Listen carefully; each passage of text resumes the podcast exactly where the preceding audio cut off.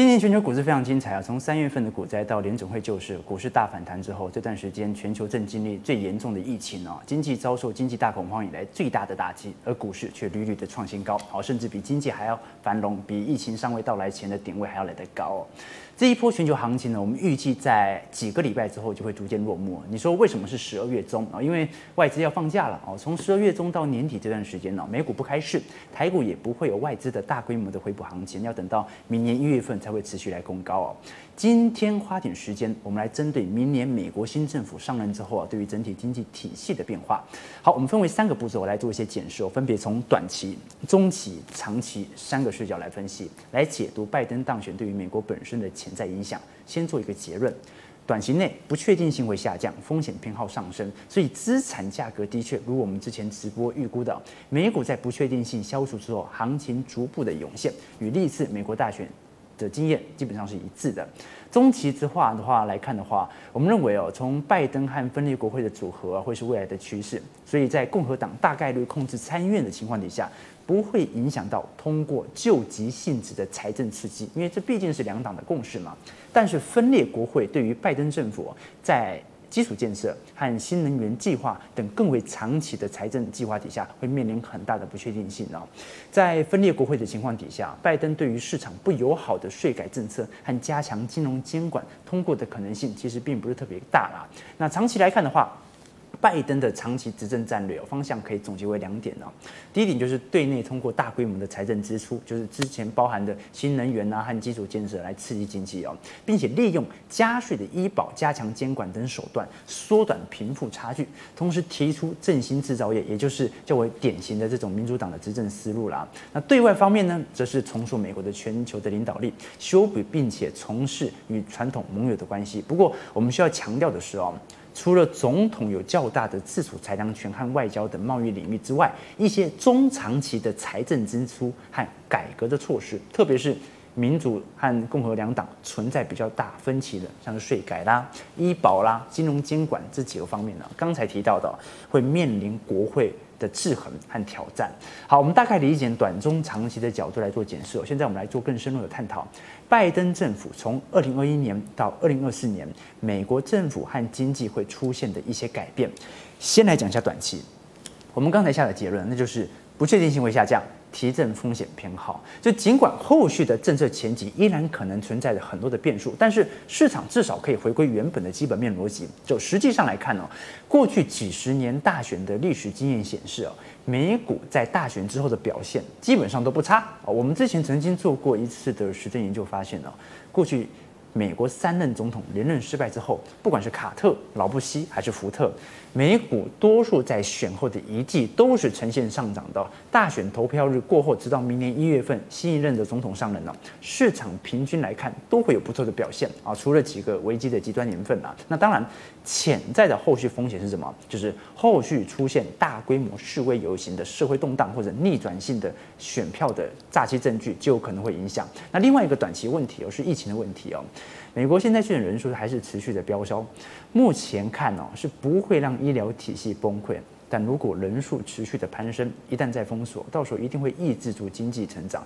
虽然疫苗的利多消息又是持续的传出，但对于疫情、对于疫苗啊，呃，美国医学界还是有很多争议的。第一个是效用问题，就之前很多实验还没有包括重症的病例，这表明实验的结果并不完善。那一些科学家甚至认为哦，疫苗的疗效受到很多因素的影响，可能需要接种一半以上的人口才能回收。足够的分析样本，但问题就是美国民众愿不愿意进行这样的尝试？好，第二个是时间问题，那就是辉瑞或者莫莫德纳的疫苗到现在大概已经准备就绪了，从正式推出到市面大规模接种啊，至少要几个月的时间。所以我们要考虑一点哦，那就是拜登等不等得起？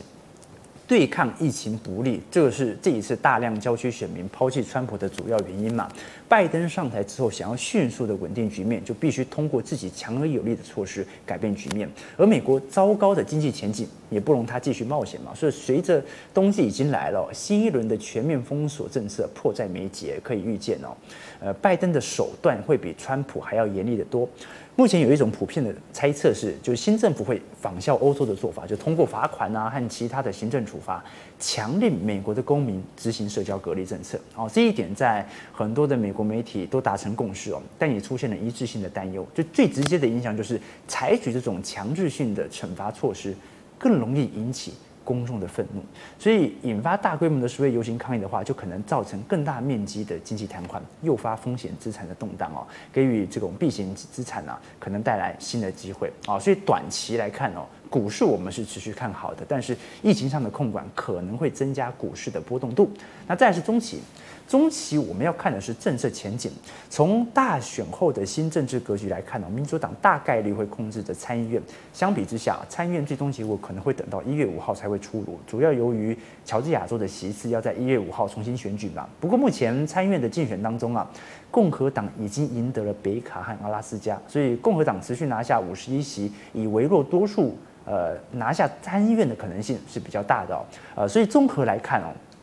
大选后的政治格局，呃，比较大的可能就是拜登获胜了，但是国会维持当前的分裂状态。总统是民主党，然后国会维持分立。相比大选之前，市场比较预期的是民主党是大胜啊，这个总统和国会两院全拿这种状况哦。目前来看的话，呃，很大程度还会受到共和党的钳制和制衡哦。但在一定意义上哦，这对市场而言可能是乐观的，原因在于哦。未来的总统在外交和贸易上啊，具有更大的自由裁量权。哦，内政方面可能会涉及到一些财政预算、税收啊，都需要众议院发起，而且参议院通过。但是高官的确认呢，是参议院的职责。所以这个样的一个组合，可能就意味着国会它会保留了像拜登的一些友好的政策，比如说财政的刺激啊，或者比较温和的一些对外的政策。但是比较负面的就没有那么容易实现了，比如说加税或者加加强金融监管等等哦。所以我们才会说，不管国会有没有分裂。财政刺激还是很有可能，特别是救急性质的疫情救助哦。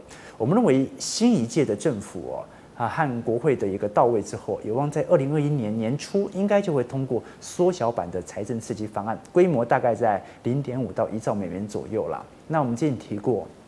只要联准会和财政部的货币宽松还没有停，还在买买买，到处撒钱，让银行可以到联准会我这边来进行抵押，我给你短期的借贷啊，你需要多少美元，我就给你多少美元，这样就避免了进一步美元资产的抛售啊，这样也解决了短期的大量供给。所以只要联准会还是市场上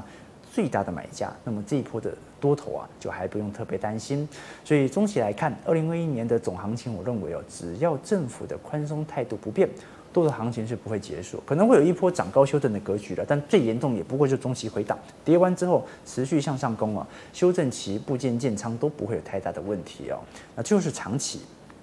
经济长期而言呢，我们可以发现哦，拜登的长期执政的战略方向可以总结为哦，先假设疫情在明年可控，那么在接下来的任期之内。拜登有义务必须要履行他在选举期的加税政策啊。之前我们做过专题嘛，拜登的加税政策，个人所得税从三十七趴提高到三十九点五个 percent，企业所得税从二十一趴提高到二十八趴。从历史经验来看哦，这对美股的影响完全不大，因为从一九八零年代起哦，美国总共有四次的加税循环，分别是一九八三到一九八八、一九九二到一九九五、二零零三到二零零六、二零零九到二零一四哦，美股在这样的一个时期都出现了明显的上涨。这代表什么？这代表只有市场好的时候，拜登才有加税的可能性。甚至他一加税哦，市场就会呈现持续的走多行情。所以从经济面来看哦，其实美国的经济长期一直都是稳定发展，不管是共和党还是民主党，其实都不会取消财政力道的支出，只是。民主党更在乎加税以实现增加财政收入，缩窄这种贫富的差距，但这部分应该可以跟财政刺激的力度直接打消掉了。那比较特别的是哦，拜登上台之后必定不会像川普如此大力道的干预联总会的独立性。相反的，相对于川普执政间主张放宽金融监管呢，拜登是主张加强金融监管的。这对市场并不是太好的消息哦。当然，我们刚才有提到啊，如果拜登要从立法层面系统性的强化金融监管的框架的话，在共和党大概率控制参议院的情况底下，会受到更多的制衡。所以金融趋管如果趋严，可能会增加对于银行和金融机构合规成本的和盈利的压力。不过由于目前的政策比较不明确啊，而且金融机管那这个未必是未来的政策中心，所以短期内的影响还是有限的啊。最后啊，其实，在我们录影的今天呢，啊，前联总会主席耶伦哦，已经正式被拜登。提名为下一任的美国财政部长，耶伦的背景是二零一四年到二零一八年的联总会主席哦，也正是在他的任期内，联总会采取升息循环，逐步的把市场零八年丢出来的钱给收回去。所以经济学家出身，有联总会背景，还是女性，所以看起来是比较政治正确啊，符合拜登的政治诉求。所以未来美国在整个财政政策上会更加的独立，我们的判断也比较不容易受到政治面的影响。下一个结论好了。短期看疫情，中期看纾困案，长期我们看联准会和财政部的态度。只要联准会还在购债当中，我们就不用太担心目前的多头面。在拜登这段时间呢，当然会有中期回档修正的时候，但有修正其实都是很好的布局点。一直到联准会已经停止了购债，经济明显好到不需要联准会来帮助的时候，你就要小心。大空头的来临。今天节目到这边呢，欢迎各位可以订阅我们的频道，还有开启小铃铛，以后会随时上传我的见解，或者你有想要了解的主题，欢迎你在影片底下留言。我们下期见，拜拜。